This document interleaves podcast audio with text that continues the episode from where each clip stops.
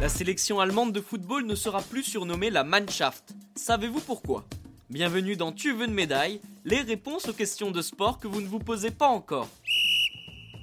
C'est une décision qui peut paraître surprenante. La Fédération allemande de football a annoncé que les équipes nationales masculines et féminines ne seront plus surnommées Die Mannschaft. Ce mot veut dire équipe en allemand. Un an après le sacre à la Coupe du Monde 2014, la DFB, la Fédération de football allemande, a décidé d'appeler son équipe Die Mannschaft. Que ce soit sur les réseaux sociaux ou même sur le bus des joueurs, ce surnom est omniprésent. Pourtant, ce nom est loin de faire l'unanimité en Allemagne. Certaines personnalités estiment que cette expression est un manque de respect pour les autres équipes. Une appellation jugée trop arrogante outre-Rhin. What? Pourtant, ce surnom remporte un franc succès à l'étranger.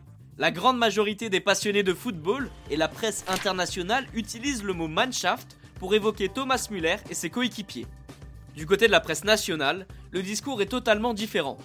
National Elf, qui veut dire 11 national en allemand, DFB Elf ou DFB Team sont les surnoms les plus utilisés pour qualifier la sélection allemande. Par conséquent, Bernd Neuendorf, le président de la Fédération allemande de football, a récemment annoncé que Die Mannschaft ne serait plus utilisé en Allemagne. Cependant, ce surnom est ancré dans l'histoire du football. Il faudra de longues années avant que cette appellation ne disparaisse du jargon du ballon rond. Et bien voilà, vous savez maintenant pourquoi la fédération allemande ne veut plus que l'on utilise le surnom Mannschaft.